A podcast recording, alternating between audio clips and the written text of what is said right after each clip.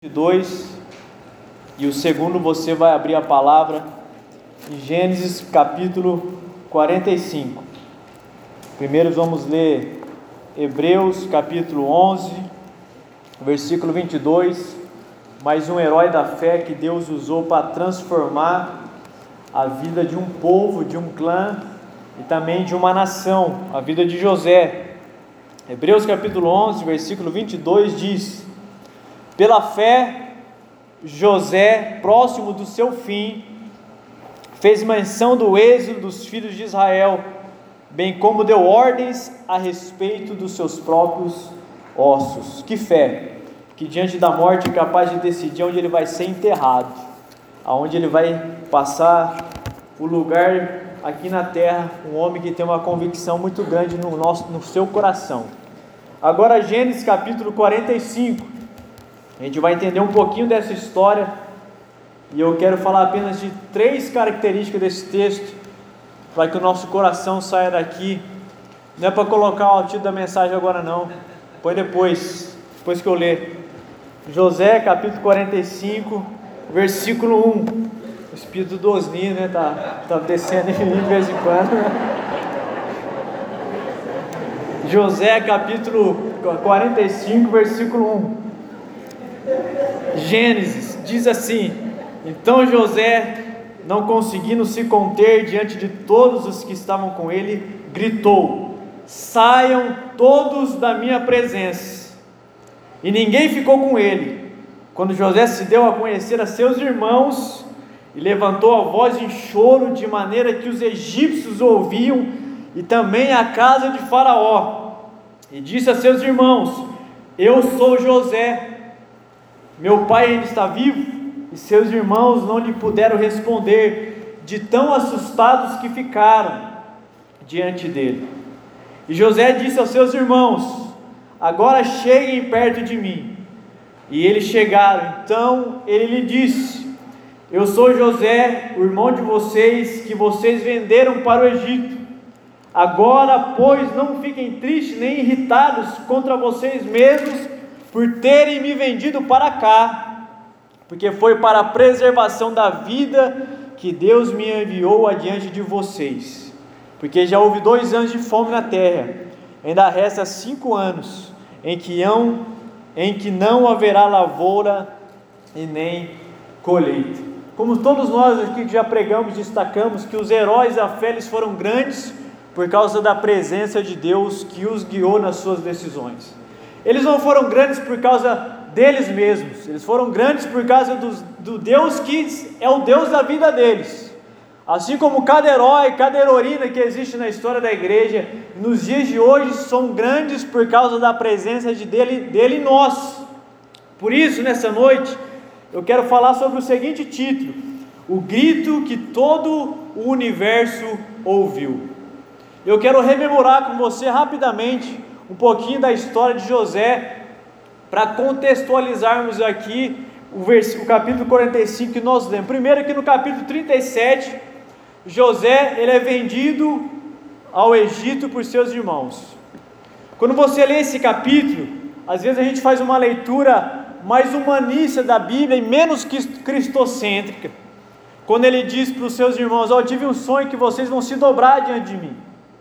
Às vezes a leitura imediata dá a entender que José é prepotente, mas na verdade não. Ele é um tipo de Cristo, e como um tipo de Cristo, ele é um testemunho da verdade. Então ele está dizendo o seguinte: Deus me deu um sonho profético, que haverá o dia que todos vocês aqui vão se dobrar diante de mim. Não era prepotência, mas era afirmação de uma verdade profética que Deus havia dito a ele, tipificando Cristo. Jesus também, ao dizer a verdade, ele também foi excluído pela sua família e pelo próprio povo, povo que ele havia de morrer. A verdade sempre vai gerar essas duas reações: ou aceitação plena dela, ou o refúgio dessa verdade. Então José, tipificando Cristo, apresenta esse sonho profético a eles. No versículo 38, se você prestar atenção no texto, no versículo, no capítulo 38, melhor dizendo, depois que ele testifica da verdade, aparece Judá, que se casa, pode passar os próximos slides, por favor. Aí pode passar o próximo. O capítulo 38, se você prestar atenção, é como se fosse um adendo explicativo que não tem um nexo com toda a história de José. Aparece Judá do nada, dizendo que ele casou com uma cananeia, uma pagã, ele tem dois filhos, e esses dois filhos são mortos por Deus porque ele está se envolvendo com um povo pagão. Mas olha que interessante, assim como José é uma sombra de Cristo, Judá é uma sombra de José. Esse texto, capítulo 38, não está ali de uma maneira aleatória, porque no decorrer da história você perceberá que Judá, que era um homem sem iniciativa, da onde viria a linhagem do Messias, um homem fracassado, que conhecendo o Deus verdadeiro decide se envolver com os cananeus. No decorrer da história, ele também se tornará um tipo de Cristo ali, a tal ponto de querer trocar de lugar com Benjamin, e ele se levanta como um líder do seu clã. Então, esse é o contexto desse versículo, capítulo 39 é José sendo tentado pela esposa de Potifar. Mas a ideia básica desse capítulo é que a identidade, o propósito da vida dele o manteve convicto diante das tentações dessa vida. Quando eu e você conhecemos a nossa identidade de Jesus e somos convictos de quem nós somos nele, nenhuma tentação nos pega, porque há algo mais poderoso que habita dentro de nós que nos leva a isso. Capítulo 40, a sua identidade e propósito o mantém fazendo o que ele foi chamado a fazer. A gente vai ver daqui a pouco não são as circunstâncias ou os ambientes que determinam quem nós somos, mas quem nós somos em Deus determina os ambientes que nós frequentamos. E quando ele está na prisão, ele tipifica Cristo sendo humilhado. A humilhação de Jesus, Efésios, Filipenses vai falar sobre isso. Abandonando a sua glória, se tornando um de nós, ele se humilhou. Então José não é apenas uma prisão que ele está indo, ele está tipificando Cristo, assim como no capítulo 41, ele é exaltado de novo a ser o governador, o segundo homem na casa de, de Faraó. Ele tipifica Cristo na sua exaltação. Uma vez humilhado, agora ele é exaltado sobre os céus e sobre a terra, e se torna aquele que detém o poder sobre todas as coisas. Capítulo 42, José vai colocar os seus irmãos à prova. Eu quero saber se vocês de fato mudaram o seu coração. Irmãos e irmãs, a história inteira, mesmo após José ter perdoado os próprios irmãos, quando o pai deles morre, Jacó morre, mesmo assim eles dizem no último capítulo de Gênesis: agora que nosso pai morreu, José talvez possa nos ferir. Eles, embora tivessem ouvido da boca de José que eles estavam perdoados, eles não conseguiram aceitar, aceitar o perdão de José na vida deles. Às vezes, muitos de nós aqui que já fomos perdoados por Deus ainda carregamos o peso da culpa, porque a gente acha que a nossa justiça é maior que a justiça divina e a gente não quer se perdoar por algo que Deus já perdoou na nossa vida. Ele vai continuar, versículo 43: os irmãos retornam ao Egito depois de levar Benjamin para ele conhecer. Depois vai ter um copo que ele vai colocar, que é o copo dele. Ele vai armar toda uma situação para que o povo fique ali. E a gente vai agora para o versículo, capítulo 45, que é o nosso texto. Que é o nosso texto. E eu quero começar com uma afirmação. Todos os heróis da galeria da fé, eles são anti-heróis, eles são improváveis. Eles são homens sem caráter. Mas olha o que esse historiador disse: José é um dos três grandes personagens bíblicos de quem nenhum pecado é revelado. Como Jesus e Daniel, José é apresentado como um herói sem falhas. Existem três pessoas na Bíblia cujas histórias são narradas que não se apresenta seus pecados nem suas falhas por causa da sua integridade moral e por causa do, da consciência profunda que eles tinham de Deus. José, nesse aspecto, ele não é um anti-herói, mas ele é um herói que aponta para um herói mais sublime e excelente, que é Jesus Cristo. Ele tipifica Cristo. Por isso, irmãos e irmãs, os nossos heróis, eles não morreram de overdose. Os nossos heróis, eles não são revolucionários políticos de barbudos, se nossos heróis também não são fanqueiros. O nosso único e verdadeiro herói é Jesus Cristo. Ele é o único que está comigo e com você e que se apresenta de forma íntegra diante de um mundo caótico. E nessa breve introdução, quero fazer uma consideração aqui que eu espero que você entenda. Louvamos a Deus por você que cheirou cocaína a vida inteira, que adulterou, que viveu na trecheira, no buraco, que frequentou a frente, né, Fábio? Que viveu um monte de coisa desse tipo. E hoje você foi resgatado.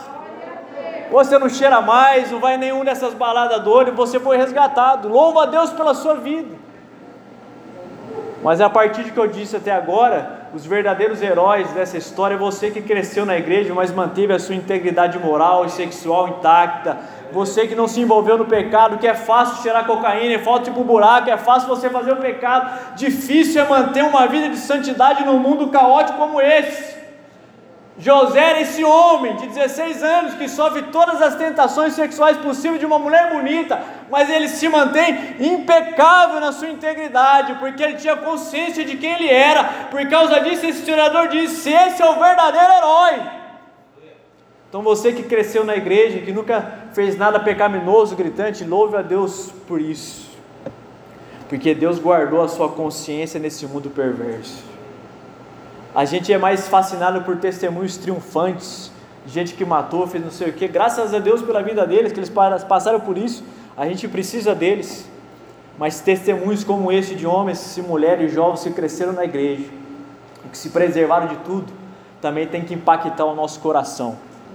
Porque é muito mais fácil tomar decisões pelo erro do que tomar decisões para que a gente não erre isso. E a primeira verdade desse texto que eu quero destacar está no versículo 10, cujo título é A Casa da Vida. Ela falava com José todos os dias, mas ele não lhe dava ouvidos, recusando-se a ir para a cama com ela e a ficar perto dela. Identidade, propósito, integridade. Una essas três coisas e você e eu nos manteremos firmes e convictos, independente do ambiente que nós estamos. Ele vivia na casa da vida, na casa do luxo, no local, no castelo, na muralha, na casa mais bonita que existia, no palácio de Faraó. Luxuoso, ele tinha as melhores comidas.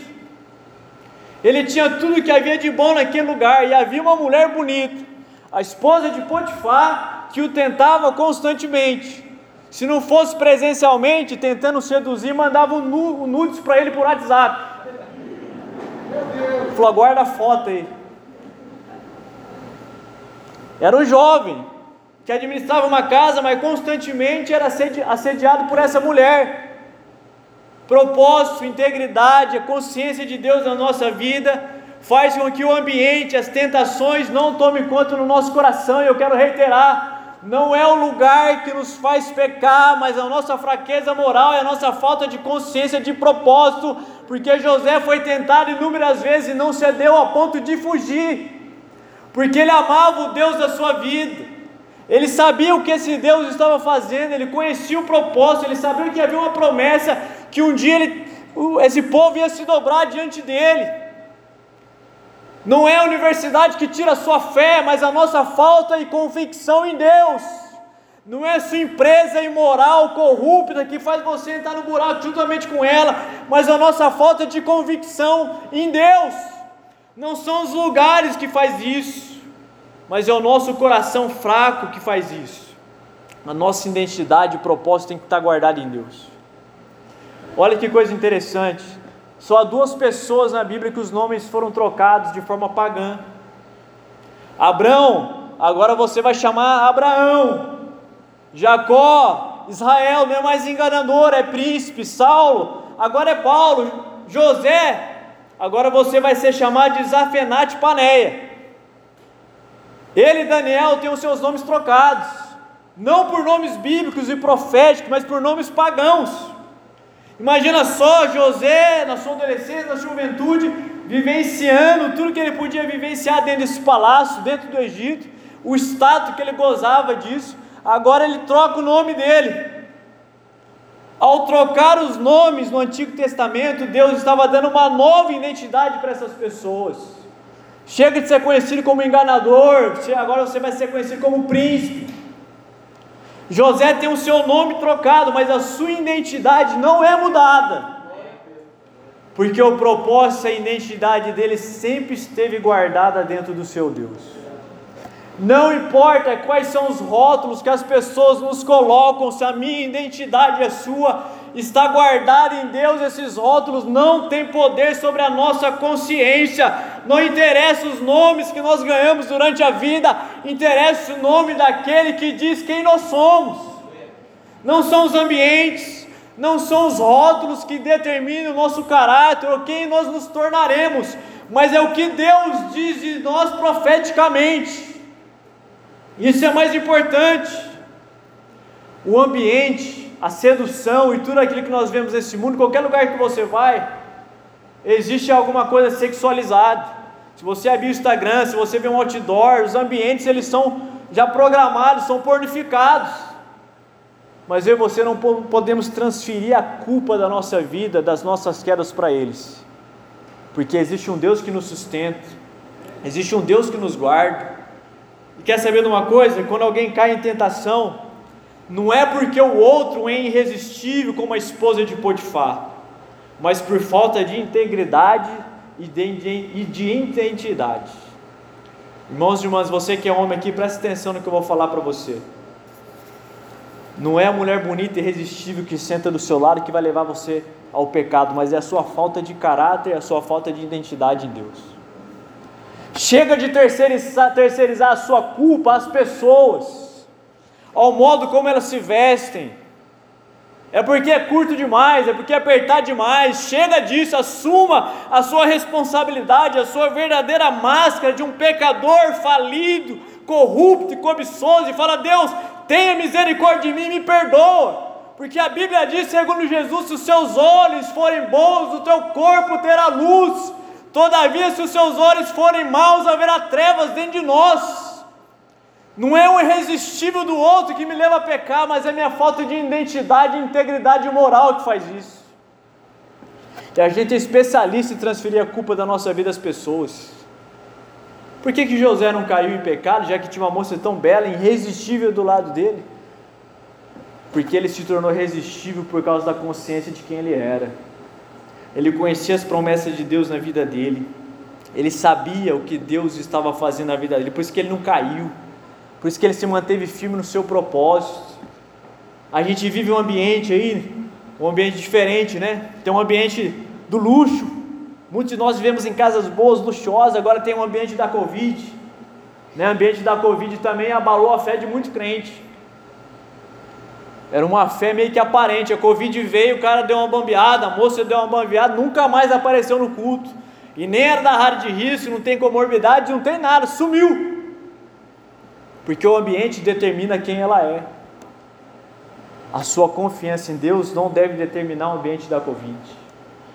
A Covid revelou a convicção de muitos homens e mulheres de Deus, que se manteve firmes mas também revelou a fraqueza de muitos homens e mulheres que nós achávamos que eram convictos na sua fé.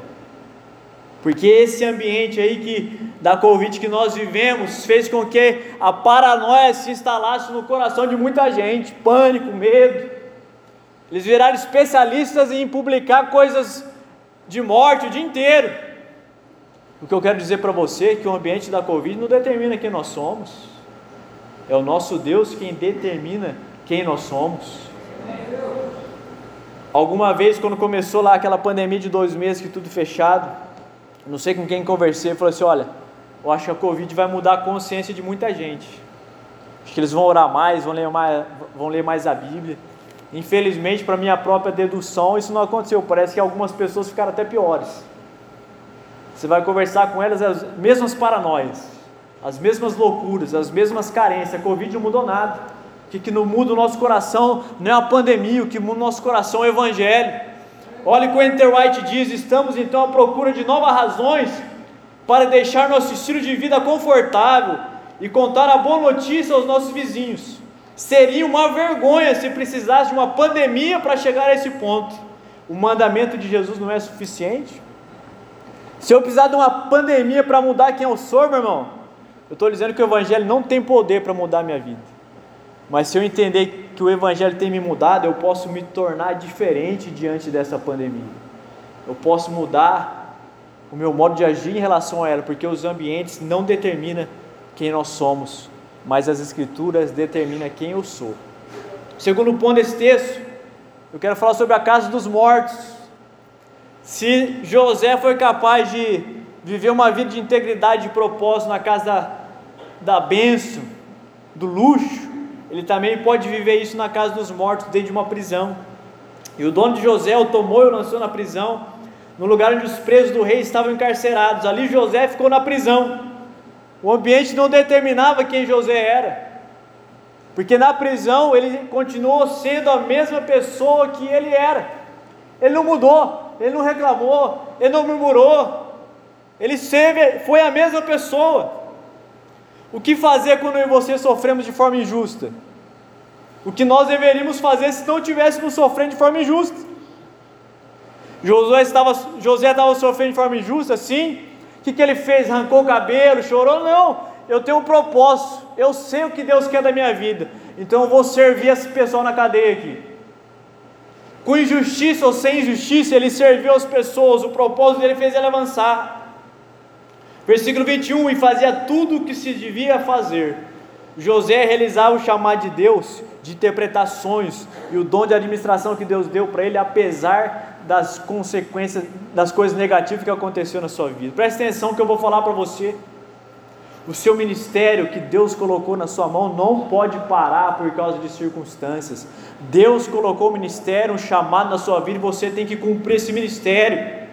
Hoje é uma noite você entender isso. Injustiça, circunstâncias difíceis, não pode parar aquilo que Deus colocou na sua mão. Você tem que se levantar e fazer. Não espere o momento certo para realizar o chamado de Deus, porque nunca haverá o momento certo. Aproveite os lugares que você está e faça a coisa acontecer. Dostoiévski ele tem um livro, foi o seu primeiro romance, chamado Casa dos Mortos. Algumas editoras traduziu com Memórias do Subsolo, uma cadeia que ele foi preso por crime político. Imagina só uma, uma prisão na Sibéria quando o tempo estava fresco, era 10 graus a menos. Lugar bom de morar, né? Ar-condicionado você nem precisava, frio era constante. O que, que Dostoiévski vai fazer numa cadeia? O que, que José vai fazer numa cadeia? Sentar ou ver o tempo passar? Por incrível que pareça, Dostoiévski usou o que ele tinha nas mãos para alcançar um muçulmano para Cristo. O nome desse muçulmano era Ali. Dostoiévski era apaixonado pelas escrituras. Um dia roubaram o Novo Testamento dele, que era o único livro que podia ter lá dentro. Ele ficou transtornado três dias procurando. E o cara que roubou falou assim: Eu vou te devolver, que eu estou constrangido o modo como você procura esse livro. E ele investiu tempo, ele ensinou esse muçulmano a ler em russo usando o Novo Testamento. Apresentou o evangelho para ele, disse: Que parte que você mais gostou? Ele falou: O sermão do monte. E olha só o resultado desse discipulado porque o chamado de Deus não para, mesmo preso. Ali diz o seguinte: Fizeste mais por mim, dizia, do que o meu pai e minha mãe juntos. Fizeste de mim um homem. Deus há de pagar-te e eu nunca te esquecerei. Circunstâncias difíceis transformam transforma meninos em homens. Circunstâncias difíceis transformam as garotas do Instagram em mulheres empoderadas. Você quer crescer? Vai para a circunstância difícil, lá você continua realizar o seu chamado. A integridade de José, o propósito dele não estava condicionado a nenhum lugar, seja no lugar lucioso, seja na cadeia, eu tenho que fazer o que Deus me chamou a fazer. Aproveite o seu tempo e execute o chamado de Deus para a sua vida. E aqui eu quero encerrar com a nossa última verdade. O grito que o inferno inteiro ouviu o universo inteiro ouviu esse grito. José está ali. Ele pede para todo mundo sair. E ele dá um grito, um clamor da sua alma angustiada, pelo sofrimento, pela dor da traição, pelas vezes que ele olhou e talvez, eu sei que o senhor tem um propósito, mas parece que eu estou na cadeia que não sai daqui durante dois anos. A traição da sua própria família, ele olha para os seus irmãos e ele dá um grito dizendo: Oi! a tal ponto que a casa de Faraó ouve isso. Imagina a intensidade da dor emocional que sai do coração de José. E eu e você às vezes estamos como ele, carregando um peso enorme aqui no nosso coração, e às vezes só um grito de desespero, de um clamor de uma alma para fazer com que esse grito alcance a eternidade. Alcance o coração de Deus. Ele diz o seguinte: agora cheguem perto de mim, ele se revela a eles. O que ele está dizendo? Ele é um tipo de Cristo, o sofrimento não impede José de estabelecer reconciliação, porque heróis e heroínas estendem as mãos, apesar das circunstâncias. Vilões, eles não estendem a mão, mas deixam outra pessoa morrer angustiado. José está dizendo para eles assim: ó, agora chegue perto de mim, versículo 45, 4. Ele é um reconciliador, José é um reconciliador. Ele é o grande herói dessa história, por causa da consciência de propósito nele. Assim como Jesus está dizendo que quando ele morresse na cruz, ele atrairia todos a Ele, como uma reconciliação a todos os que crescem. José não estava preocupado com a traição, mas estava preocupado em realizar o propósito da sua vida, que era trazer reconciliação para aquelas pessoas. E José os liberta do peso da culpa das decisões erradas. Versículo, 2, versículo 5. Agora, pois, José disse para ele: Não fiquem tristes nem irritados contra vocês mesmos por teres me vendido para cá. Ele está dizendo para ele o seguinte: Eu sofri muito tempo. Meu pai achou que eu estava morto. Vocês me venderam, me jogaram no buraco. Eu fui traído. Eu fui sistematicamente tentado na minha juventude. Eles tentaram mudar a minha identidade, mas eu quero que vocês saibam de uma coisa: que nada disso que vocês fizeram é mais importante do que eu liberar perdão sobre vocês. Não fiquem tristes nem irritados contra mim. Porque várias vezes o texto bíblico diz: porque Deus estava com José. Você não precisa ficar triste, porque o que vocês fizeram foi a soberania de Deus que os levou a fazer. Eu quero libertar você do peso da culpa de ter achado que um dia eu fui morto José não está preocupado com a história que aconteceu no passado, mas a história que ele, por causa do perdão que ele estabeleceu aos seus irmãos, ele começaria a começar ali. Irmãos e irmãs, hoje é uma noite também que você possa fazer como José, olhar para as pessoas e falar assim: Eu estou liberando você para a vida. Eu não quero mais guardar isso no meu coração, estou liberando você para a vida e uma nova história vai ser construída nesses corações. Você não necessariamente se esquecerá das coisas ruins que os homens fazem.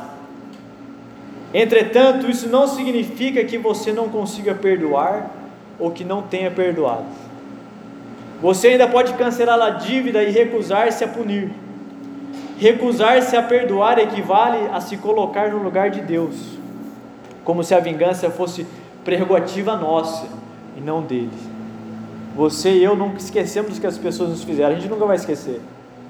Mas quando você libera elas para a vida, você lembra o que aconteceu, mas isso não te afeta mais emocionalmente, porque nós abrimos a nossa mão em reconciliação e estamos dizendo para ela: vocês foram perdoados.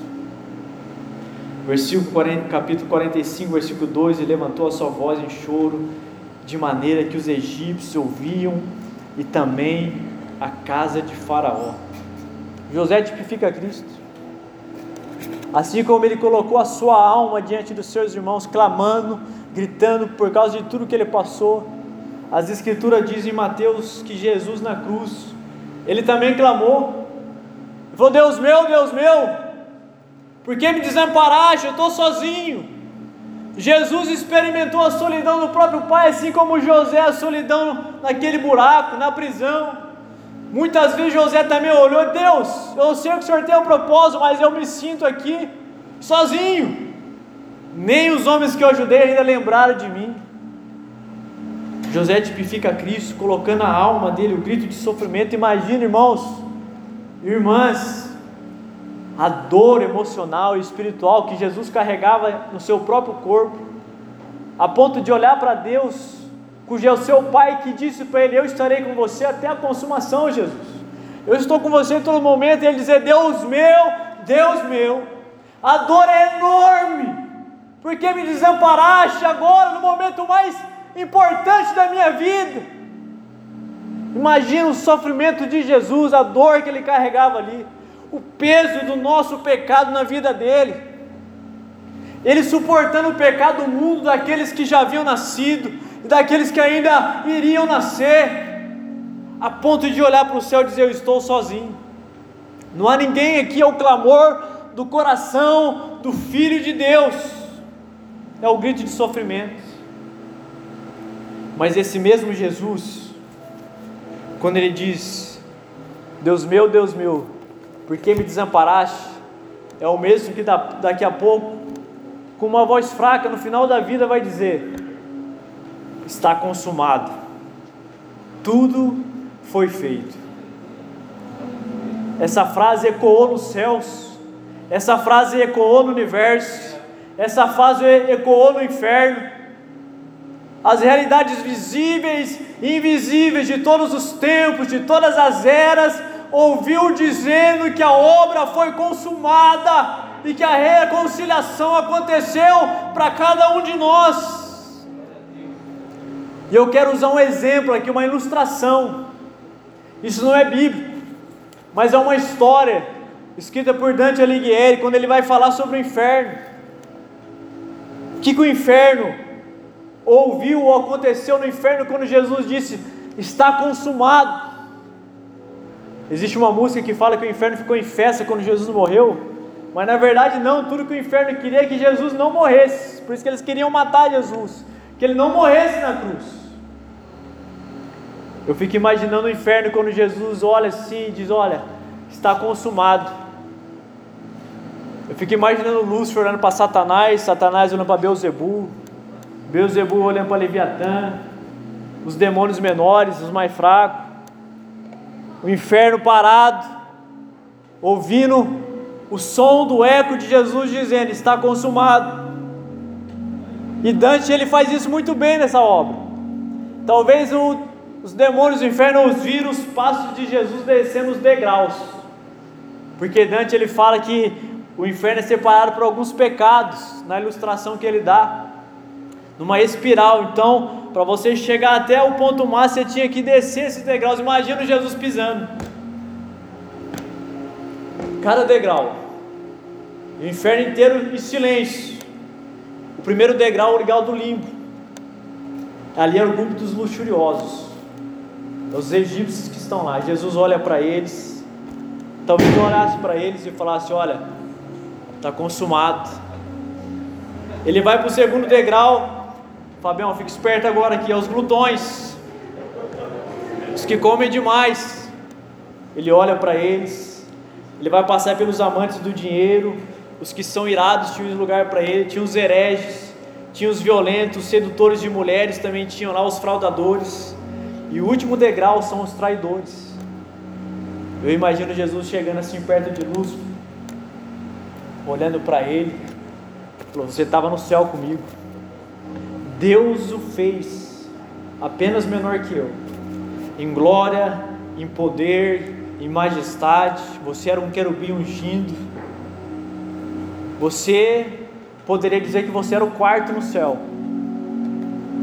Mas eu estou aqui para dizer uma coisa para você agora, diante de todo o inferno que está aqui, que a autoridade que você usurpou de Adão, eu, o melhor Adão, mais sublime e excelente. Vim buscar a autoridade que Adão perdeu e vou expor você ao inferno na cruz publicamente, para que você nunca mais tenha autoridade sobre aqueles que um dia vão crer em mim. E Jesus pega essa chave de autoridade e toma ela da mão do inferno, para que eu e você nunca mais vivamos culpados por absolutamente nada, porque tudo foi feito.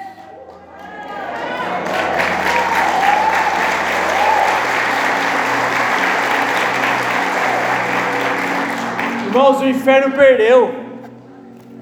Jesus devolveu a nós tudo aquilo que ele roubou de nós. Tudo aquilo que o diabo roubou de mim de você, Jesus devolveu. E eu quero encerrar imaginando como seria o céu quando Jesus estivesse voltando. Ele vai subir aqueles degraus de volta. Talvez lá no finalzinho, se ele fosse que nem eu, ele olhar para o diabo mais uma vez e falou assim: Ó, game over. Você está offline. Jesus chega no céu com as marcas dos pregos nas suas mãos. O céu está em festas, em júbilo. José, os patriarcas celebrando uma festa extraordinária por aquele que venceu todas as coisas. Esse nosso Deus, ele clamou na cruz e o universo inteiro ouviu, e o céu está em festa. E há duas semanas atrás, pensando um pouco nesse texto, eu fui escrever uma pequena devocional, até compartilhei com o pastor Fábio, de como seria, de como seria o nosso, o minha, a minha chegada, né, o, o final de todas as coisas, eu, quero, eu gostaria de compartilhar com você. Quando eu comecei a escrever essa pequena devocional, eu sofri uma catarse. Uma catarse, eu, eu fui tomado por uma experiência religiosa e comecei a chorar compulsivamente enquanto eu escrevia. Eu não conseguia digitar, porque eu comecei a imaginar como é que seria esse momento que quando Jesus disse está consumado, o que teria acontecido no céu, no nosso coração, na nossa vida. E eu queria encerrar com esse breve texto, para que o nosso coração saia daqui cheio de esperança nessa noite. E eu comecei a escrever o seguinte: todas as coisas serão novas. Eu não posso conter os olhos embaçados. Relembro neste momento as dores da alma diante do sofrimento imposto, muitas vezes pela vida. Há marcas no meu coração, lembranças, embora já curadas pela graça, elas ainda estão lá.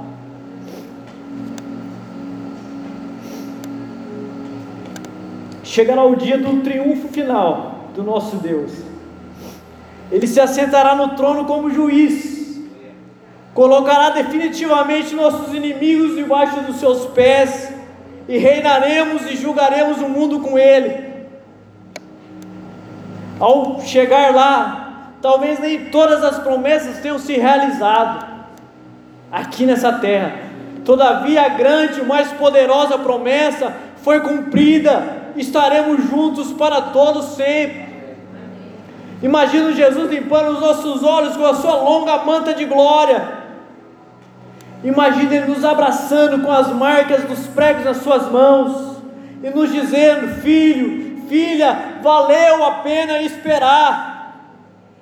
Ainda enquanto escrevo, meus olhos estão mergulhados em lágrimas. A alegria que nenhum prazer nesse mundo pode se comparar está à nossa espera. Lá, de fato, compreenderemos as palavras de Paulo. Nossa leve, momentânea tribulação não é nada comparada com a glória extraordinária a ser revelada.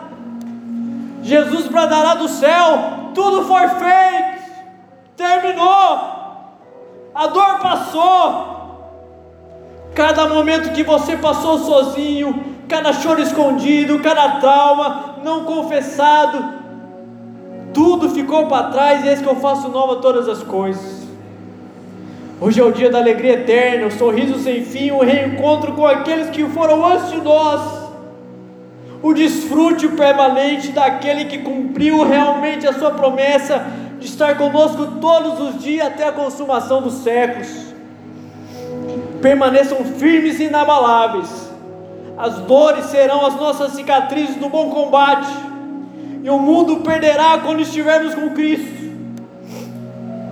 Nós pertenceremos ao único e soberano Rei, Senhor, todo, Senhor sobre todas as coisas, governador do céu e da terra.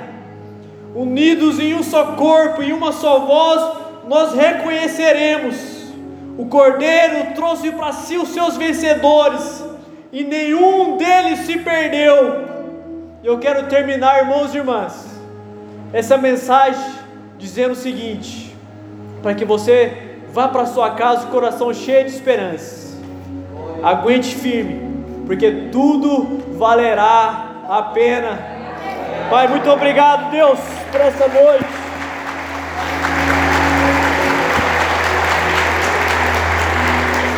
Pai, muito obrigado por essa noite. Coloque-se em pé pelo propósito do Senhor na nossa vida, pela consciência desse chamado. Não são as circunstâncias que nos movem, mas é a consciência de propósito, Deus, de integridade. Leva-nos a fazer o que nós fomos chamados a fazer, porque o nosso coração nessa noite ouviu mais uma vez como eco que tudo está feito, que nós não estamos sozinhos, que haverá um tempo novo, um tempo melhor, uma vida extraordinária, uma vida do milagre, do poder e da unção do Teu Espírito Santo. Pai, que essa semana seja uma semana, uma semana de recomeço para cada um de nós, uma semana de realizar o seu chamado, uma realizar de servir o seu propósito, viver para a tua glória, para a tua honra. Porque tudo foi feito assim como José, Deus gritou angustiado, dizendo, chorando. Assim como Jesus também colocou a agonia da sua alma naquela cruz, o teu filho, a tua filha, está colocando diante do Senhor nessa noite aquilo que angustia, aquilo que tira alegria do seu coração, para que de uma forma definitiva eles possam olhar para ti e o Senhor possa dizer para eles: tudo está feito, aguente firme porque tudo valerá a pena. Pai, muito obrigado, Pai, em nome de Jesus. Amém. Irmãos e irmãs, você que está conosco pela primeira vez, você é o nosso convidado ao espaço comunhão. Então não vá embora sem você pegar o seu presente.